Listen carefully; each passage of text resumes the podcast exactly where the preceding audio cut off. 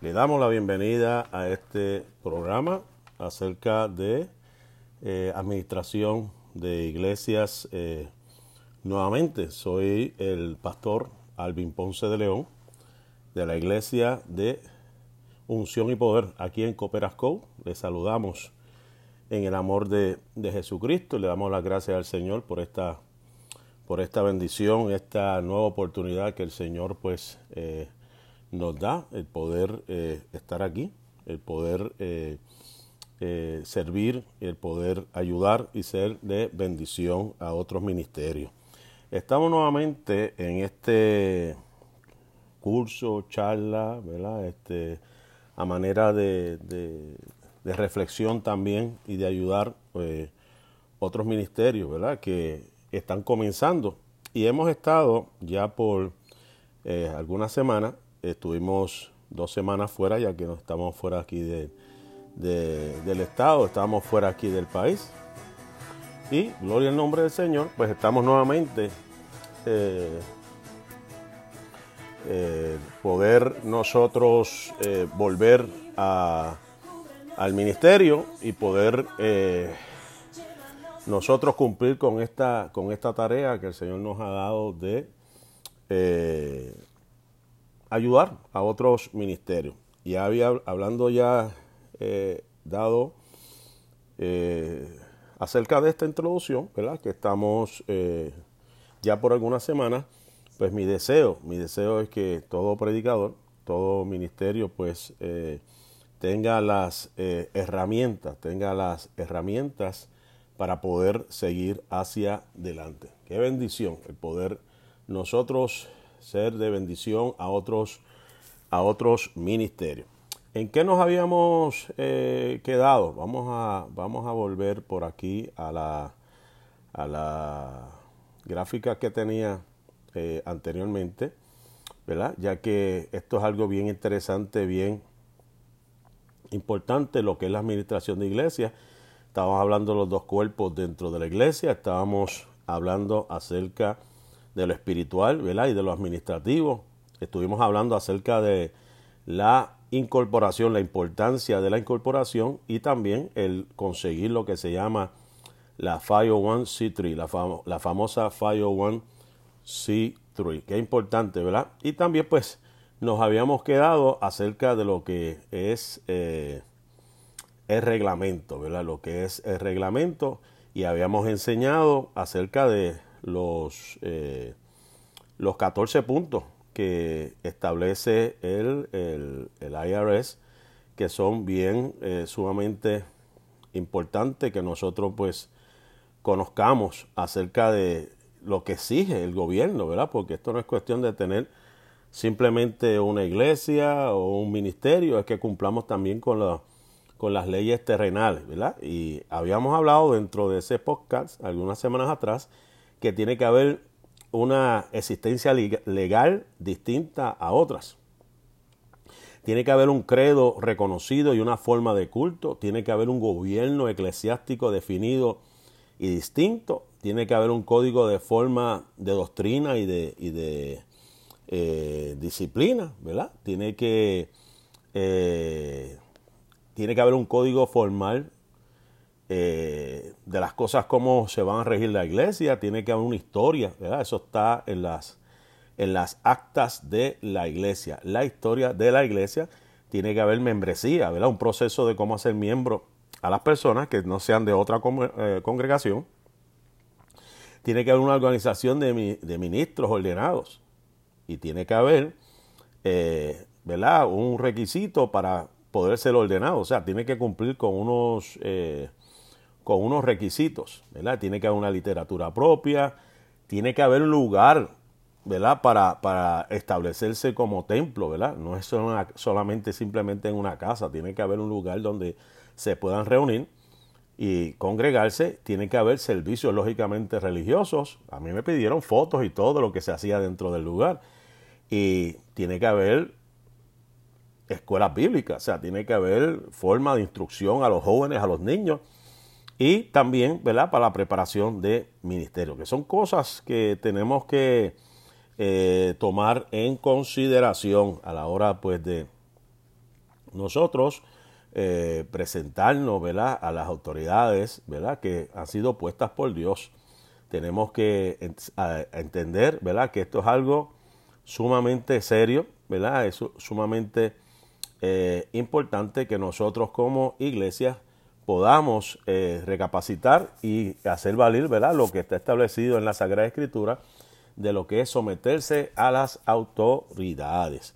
Ahora, antes de pasar a la parte de, reglamentos, eh, vamos a, ver un formulario reciente, ya que las semanas eh, me acuerdo que le hablé acerca de, de una herramienta que existe en, la internet para saber si su iglesia está incorporada o no, si está registrada a nivel federal esas páginas yo las puse en, la, en los episodios anteriores. Pero me llamó la atención ya que el gobierno actualmente está anunciando, ya lo habían hecho, pero está anunciando que empezar en enero hay que comenzar a llenar aquellos que son franquicias, ¿verdad?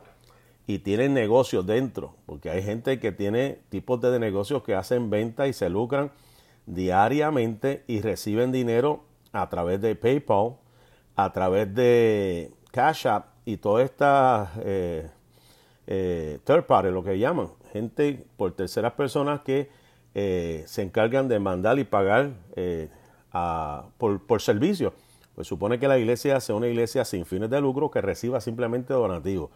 Ahora, cuando se prestan servicio, cuando viene alguien y presta un servicio a la iglesia y excede de las cantidades que el gobierno ha establecido, pues hay un requisito que se establece, que vamos a leer lo que tiene que hacer la iglesia, porque el gobierno está monitoreando, el gobierno está eh, monitoreando y eso es imperativo, es bien importante que usted esté, esté al día y por eso es que estamos aquí para, para poner al día y dar a conocer los asuntos, cómo están sucediendo, ¿verdad? Por eso es que estamos eh, en estos momentos hablando acerca de este tema, de cómo entender el formulario 1099K. El formulario 1099K, porque es tan importante que usted sepa acerca de este formulario. Bien importante porque este es un formulario que va a estar recibiendo toda iglesia, va a estar recibiendo toda iglesia este formulario que todos deben eh, saber, todos deben saber que este formulario se va a estar recibiendo, eh, todo negocio va a estar recibiendo que reciba dinero a través de Cash App, a, través de Zelle, a través de eh, PayPal. Todo el mundo ha de recibir este formulario. Así que vamos a leer aquí lo que dice el IRS con respecto al formulario 10K. El formulario 1099K, perdón, dice transacciones con tarjeta de pago y redes de terceros en inglés. Es una declaración informativa del IRS que se utiliza para informar sobre determinadas transacciones de pago para mejorar el cumplimiento tributario voluntario debe recibir el formulario 1099K antes del 31 de enero si en el año natural anterior recibió pagos de todas las transacciones con tarjeta de pago, por ejemplo, tarjeta de débito, crédito o de compra, y de la liquidación de transacciones de redes de pago de terceros que supieran, eh, superen los límites mínimos de declaración que se indican a continuación. Para las declaraciones de los años naturales anteriores al 2022, pagos brutos que superan a los 20 mil y más de 200 transacciones de, transacciones de este tipo, para las declaraciones correspondientes a los años naturales posteriores al 2021, pagos brutos por bienes o servicios que superen los 600 dólares y cualquier cantidad de transacciones. Aquí hay una nota que dice para las transacciones realizadas después de 11 de marzo de 2021, la ley de plan de rescate estadounidense de 2021 aclara que la declaración de formulario en inglés por parte de las organizaciones de liquidación de terceros se aplica únicamente a las transacciones para la provisión de bienes o servicios liquidados a través de una red de pagos terceros. ¿Qué me informa el formulario 1099K? Incluye la cantidad bruta de todas las transacciones de pagos declarables. Recibirá un formulario 1099K de cada entidad de liquidación de pagos de la que haya recibido pagos en liquidación de las transacciones de pago declarable. Una transacción de pago declarable se define como una, una transacción con tarjeta de pago, una transacción con una red de terceros. Una transacción con tarjeta de pago implica cualquier transacción en la que se acepte como pago una tarjeta de pago o cualquier número de cuentas u otros datos de identificación asociados a una tarjeta de pago. Una transacción de red de terceros es cualquier transacción que se liquide o a través de una red de pago de terceros, pero solo después de que la cantidad total de dichas transacciones supere los límites, los mínimos declarables. La cantidad bruta de un pago declarable no incluye ningún ajuste por crédito equivalente efectivo, cantidad de descuento, cuota, cantidad de reembolsado o cualquier otra cantidad. La cantidad en dólares de cada transacción se determina en la fecha mínima. ¿Qué debemos hacer? Con esto es importante que los libros y registros de su negocio, dice negocio, las iglesias no sean negocio. O sea que esto aplica realmente más a los que son lucrativos. Pero, escuche bien, si usted es franquicia y no tiene la 501C3, la 501C3, que es a nivel federal, usted está llamado a rendir un informe anual. De eso vamos a estar hablando más adelante, que usted tiene que rendir. Si usted no rinde, usted está en problema y tiene que cuadrar este reporte que le van a enviar con lo que usted esté declarando en esa forma que usted declara anualmente. Tiene que estar esas mismas transacciones y tiene que estar contabilizadas. Usted tiene que comprobar los registros de los recibos de tarjeta de pago y los estados de cuenta que los, de los comerciantes para confirmar que la cantidad que figura en su formulario es exacta. Revise sus registros para asegurarse de que sus ingresos brutos son exactos y se declara correctamente en su declaración de impuestos sobre los ingresos debe determinar si ha declarado los ingresos de todas las formas de pago recibidas, incluyendo el dinero en efectivo, los cheques y las transacciones con tarjetas de débito, crédito y de compra. Mantenga la documentación que respalde tanto los ingresos como las deducciones que informe en sus declaraciones de impuestos sobre los ingresos. O sea que a, grandes rasgos, pues lo que eh, estamos viendo y podemos eh, ver es que el gobierno está presionando, está eh, monitoreando todas las transacciones de más de 600 dólares que están siendo recibidas y tiene que estar preparado para justificar eh, o no, ¿verdad? Lógicamente, si fue un servicio prestado, si fue que una persona vino y dio un servicio, una conferencia, una charla, y usted le dio, decidió darle más de 600 dólares, usted le van a pedir la 1099 miscelánea que dice que usted le dio en todo el año, porque eso es para todo el año, más de esa cantidad. Y esa persona que recibió esa ayuda se supone que rinda la planilla al gobierno incluyendo esos, esos beneficios. Ahora, vamos nosotros a seguir por acá, ¿verdad? Este, nos quedamos en la, en la parte de los reglamentos, artículos de incorporación y de reglamento. ¿Por qué son tan importantes los eh, artículos de incorporación? Volvemos a lo mismo, porque el juez en una demanda no te va a pedir la Biblia, el juez te va a pedir los artículos de incorporación y el reglamento y las pólizas de cómo opera, maneja la iglesia los asuntos administrativos. ¿Qué tiene que ver en esta, en esta incorporación? ¿Qué es lo importante? Tiene que haber una declaración de cómo se fundó o cuándo se fundó, se formó esa iglesia. Tiene que haber un documento que diga el día y cómo se formó, quiénes eran los que estaban para establecer esa, esa iglesia en las actas. Tiene que haber, lógicamente, el nombre, quiénes son los que componen la junta de gobierno de esa iglesia y empezar los artículos de incorporación y reglamento con una compañía de abogados, que los haga y certifique. Yo tuve que hacer eso, pagar a GG Ministries allá en la Florida para que hagan los, artículos y los incorporen y los manden al gobierno. Ahí es donde se comienzan a construir los artículos de incorporación, al igual que el reglamento. Y se recomienda que antes que la iglesia empiece a recoger dinero de los miembros, se eh, tenga todo esto en orden. Tiene que haber todo en orden. Tiene que haber un procedimiento de quién recibe. el procedimiento nuestro es, los, los por ejemplo, reciben. Hay una persona que la contabiliza y hay otra persona que lo certifica, que es el tesorero oficial. Eso es una manera protocolar de hacer las cosas. Ahora, dentro de los artículos de incorporación es simplemente un documento donde se especifica el propósito básico de la organización y los derechos legales de la misma especificados por el Estado. Este documento tiene que ser sometido al Estado, a la oficina del secretario del Estado.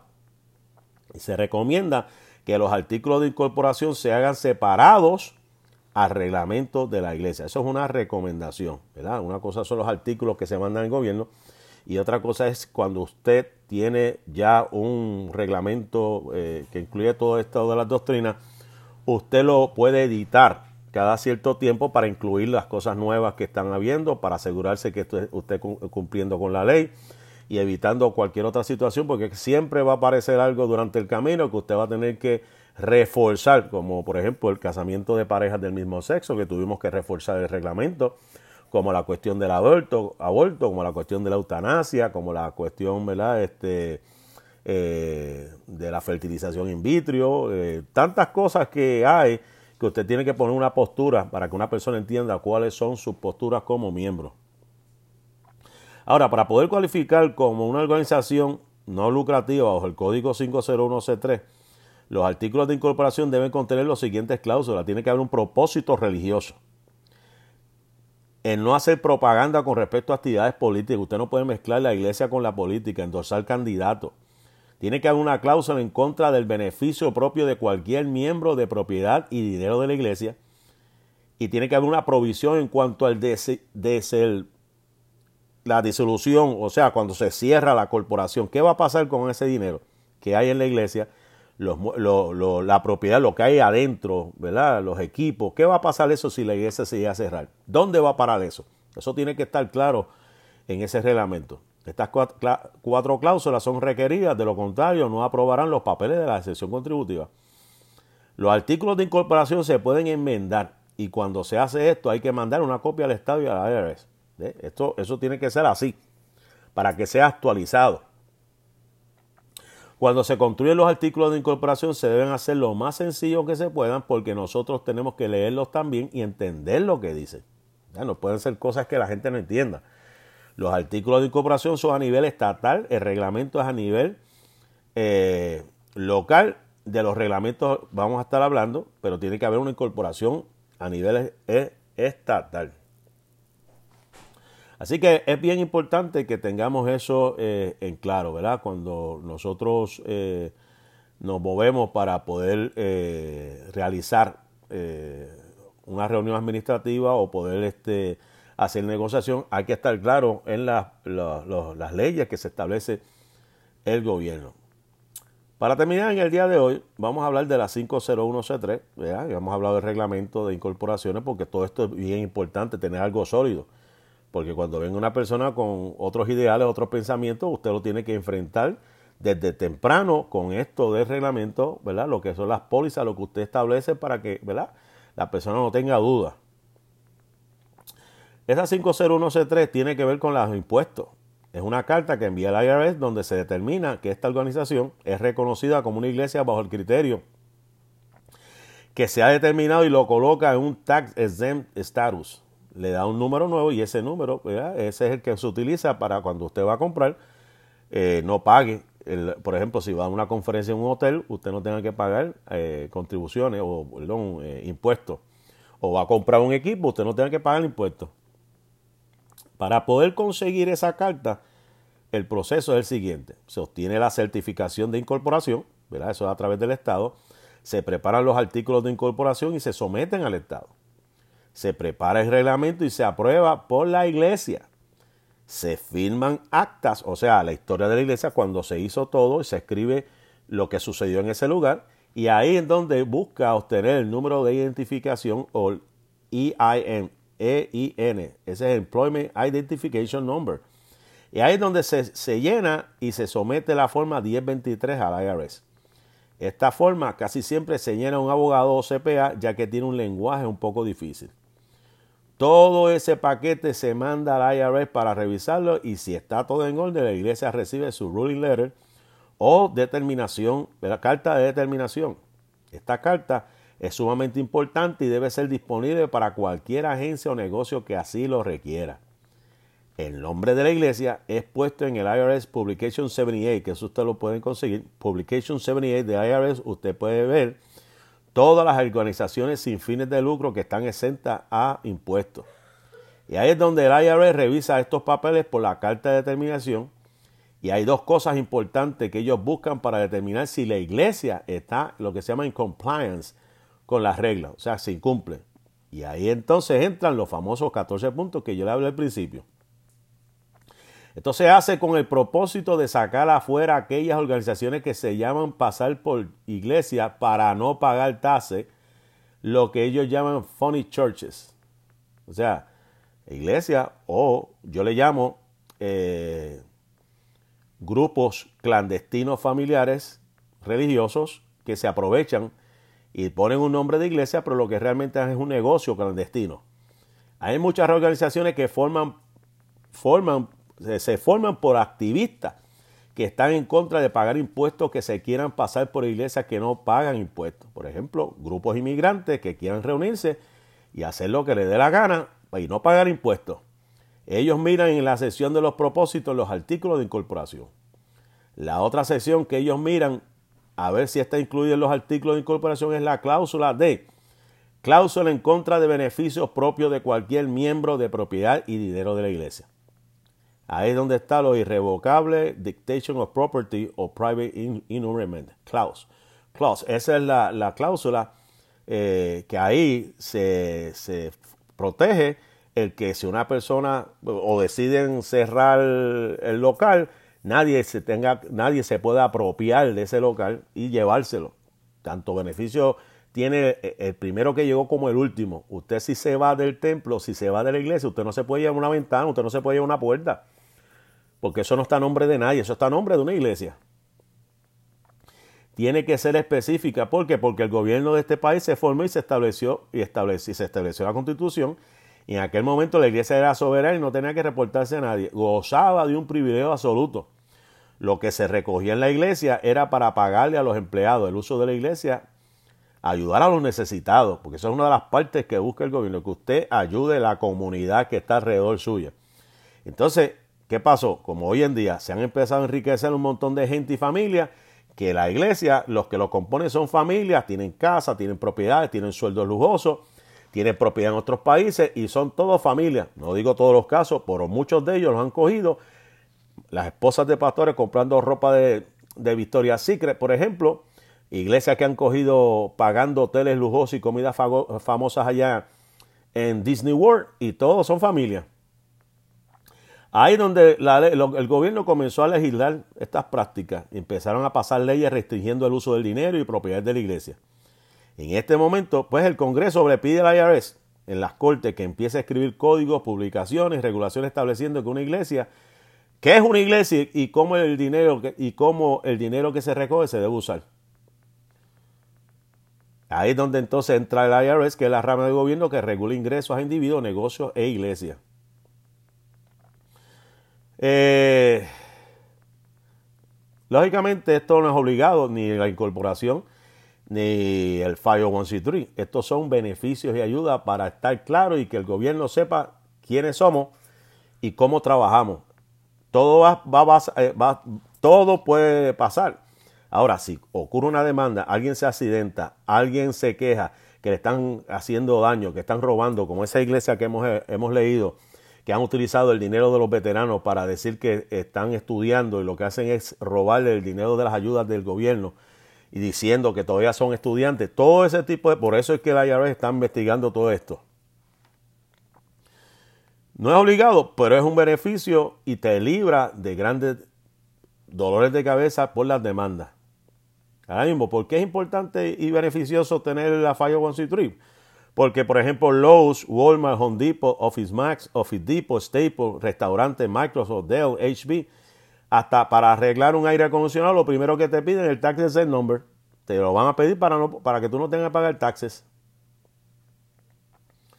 Y se reducen los precios. También está el beneficio de mandar correspondencia a grandes escalas, participar en programas federales de ayuda como el SBA, que te puede ayudar para hacer eh, préstamos pequeños, para poder reparar en caso de una emergencia, no pagar esos taxes en tiendas grandes. Y también eh, un donador que quiera dar una ofrenda grande a la iglesia, usted le da una carta diciéndole, mira, tal día esta persona me dio esta donación y aquí está la carta y la persona lo puede reclamar y, le, bajan los taxes. Cuando no estás incorporado y no es, tiene la falla en Street, ninguna persona puede dar una carta a nadie. No puede reclamar nada porque para eso necesita un EIN number, para eso necesita ser incorporado. Y el dinero eh, que se invierte en conseguir esta carta se recupera no pagando impuestos y rebaja productos vendidos. ¿Amén? Así que, eh, ¿por qué la constitución es bien importante ser de constitución, ser reglamentario? Porque es un documento por el cual la iglesia local hace sus negocios espirituales y corporativos. Tiene que ver el área espiritual y tiene que ver el área corporativa, que tiene que ver con los negocios. Debe ser un espejo de la visión espiritual de los fundadores de la iglesia. Se le conoce como un documento de batalla donde los líderes de la iglesia, pastores y mesa de directores van y buscan dirección cuando se presentan situaciones en la iglesia. Estas se deben bregar en forma objetiva dentro del cuerpo del amor de Cristo, del amor cristiano, perdón. Para que una iglesia se forme fuerte y próspera, aparte de la palabra de Dios, tiene que tener un buen reglamento. Se puede usar la analogía de la construcción de una casa. Tiene que haber una fundación para que no se hunda, tiene que haber paredes bien construidas para que aguante el peso del techo y tiene que haber insulación para que se siente caliente adentro. De esa manera debe ser el reglamento para que luego no hayan choque ni contienda entre hermanos. Las reglas que hay en este documento deben ser impartidas o implementadas en una manera imparcial, no seleccionado partes y aplicarlas porque no me gusta esta situación o un hermano. El reglamento puede ser enmendado a la vez que hay necesidad en la iglesia. El reglamento tiene muchas secciones y artículos, las cuales pueden ser organizadas para la mejor lectura y entendimiento de lo que hay escrito. Una sección que se recomienda que es el resolver problemas entre hermanos, o sea, resolver, perdón, problemas entre hermanos, tiene que estar escrito en un procedimiento donde se estipule cómo resolver las disputas. Bueno, la Biblia establece, tiene que haber testigos, ¿verdad? La Biblia establece una, una manera de proceder para poder corregir una persona. Y si la persona sigue en su pecado y sigue, pues hay que buscar una manera como destituirlo de miembro. Tiene que haber un intermediario, ¿verdad? Si no se resuelve, tiene que haber unos ancianos en la iglesia que puedan ayudar a aconsejar. Tiene que haber los directores que tomen una decisión en seria con respecto a la actitud o comportamiento de dicha persona. Y ese, ese procedimiento tiene que estar escrito. Lo que se llama disciplina de los miembros. Tiene que ver tener miembros para poder disciplinar. Si no tienes miembros, no puedes disciplinar, no puedes ser pastor. Y si eres pastor, tienes que tener miembros. A muchas iglesias no les gusta disciplinar de acuerdo a Mateo capítulo 18. En caso de una demanda de un miembro por haberlo expuesto en disciplina, no podemos ir a corte y decirle, juez, le aplicamos la disciplina de acuerdo a Mateo 18. El juez no le importa nada de eso. El juez lo que le importa, cómo lo hiciste y cuál es el procedimiento en la iglesia para poder eh, eh, eh, aclarar la demanda. Si algo espiritual es espiritual. Ahora, si es un daño, una persona se golpeó, si es una persona pues eh, recurrió a la difamación y ciertos elementos que utilizan en las cortes, pues lógicamente hay que tener unos abogados, unos intermediarios para poder lidiar con ese asunto. Aunque sabemos que utilizamos la Biblia, ¿verdad?, para ejercer la autoridad, para disciplinar, el juez que le interesa son los pasos que se tomaron, de acuerdo al pasaje bíblico tiene que estar enumerado de una manera que explique el, proceso, procedimiento de disciplina. Cuando hablamos de membresía hay gente que dice, a mí no me importa ser miembro, eso no es necesario ser miembro. Ahora, Hebreos capítulo 13 y verso 17, pues nos habla acerca de lo importante, ¿verdad? Que tenemos que, hacer esto, el proceso, el requisito, llenar las responsabilidades, la asistencia, la ofrenda, los derechos. Entonces, esos son los deberes morales. O sea, eh, eh, es que hay que cumplir con la Biblia, hay que congregarse, hay que venir a los cultos, hay que ofrendar. Y la Biblia habla de los diezmos. Ahora, usted tiene todos esos privilegios. Ahora, en sus derechos, usted tiene como, como miembro derecho también a votar y apelar una decisión por la Junta en una asamblea. Ahora, si usted no es miembro, usted no puede apelar, usted no puede decir nada. Para poder apelar y, ser parte de la votación, usted tiene que ser miembro de una iglesia.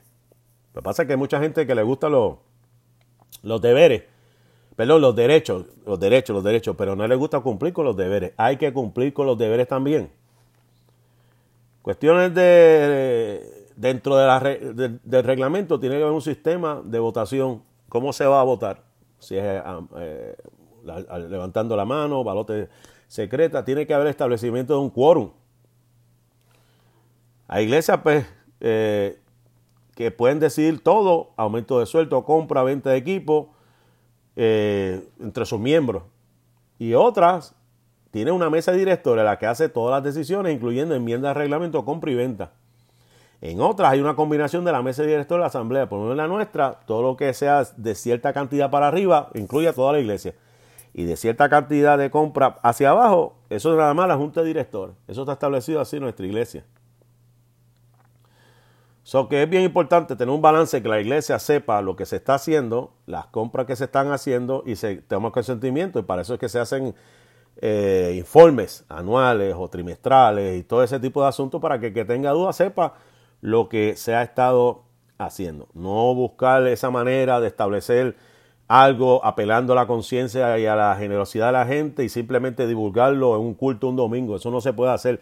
Eso te tiene que llevar a la votación y tiene que hacerse claro como está establecido para ser aprobado. No puede haber un dictador corriendo la asamblea. Tiene que haber un, un procedimiento democrático para poder establecer una asamblea y que la gente se sienta bien. Eh, por eso es que se da el poder, la, asamblea soberana. Si la, si la iglesia en su, su, mayoría dice que no, pues no, no se hace. Ahora, si la, iglesia en su mayoría, ahí es donde está el poder de convencimiento y con evidencia que el pastor tiene que tener la junta para poder comprar. ¿Por qué, se, ¿Por qué hay que comprarlo? ¿Por qué se necesita? ¿Cuáles son los pros? ¿Cuáles son los en contra? Nunca se le puede quitar el poder a la iglesia.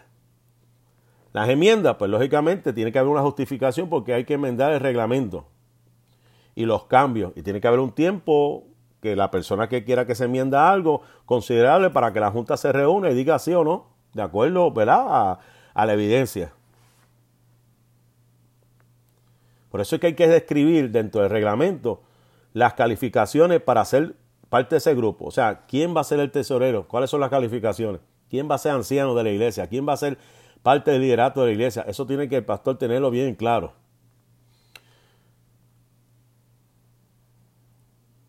También el pastor, eh, en algunos casos que no es parte de la junta, en algunos casos que es el director de la junta y puede abstenerse del voto para definir al final, si hay un empate, eh, definir la decisión. Hay asuntos que el pastor o la pastora no pueden estar. Si el pastor o la pastora están bajo sueldo, eso no es nuestro caso. Eh, hay un caso nada más en la iglesia. El pastor y la pastora no pueden estar en esas decisiones porque eso es decisión de la Junta. Por ejemplo, aumento de sueldo, seguro de salud, retiro, teléfono celular. Eso lo decide la Junta fuera del pastor en lo que se llama el paquete compensacional. Por ejemplo, los viajes misioneros, la benevolencia, la tarjeta de crédito, compra y venta de propiedades que esté relacionado con, con el, alguien de la familia, se vería mal con la iglesia y la comunidad del pueblo de Dios si el pastor controla todo. Tiene que estar aparte, solo decide la junta, la iglesia, su compensación. Dentro del reglamento tiene que ver también lo de las reuniones, los servicios, las reuniones, los directores, los informes. Las notificaciones tienen que estar en un tablón de la iglesia, o sea, por carta, los edictos.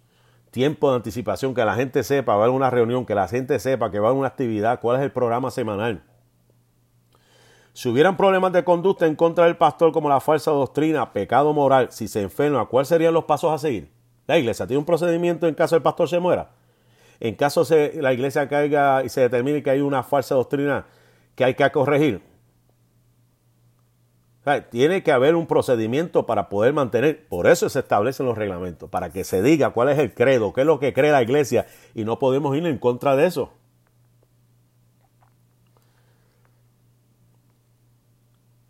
también se recomienda que se, se tenga pastores externos que sean amigos para poder este, ayudar al pastor en caso que caiga o le pase algo.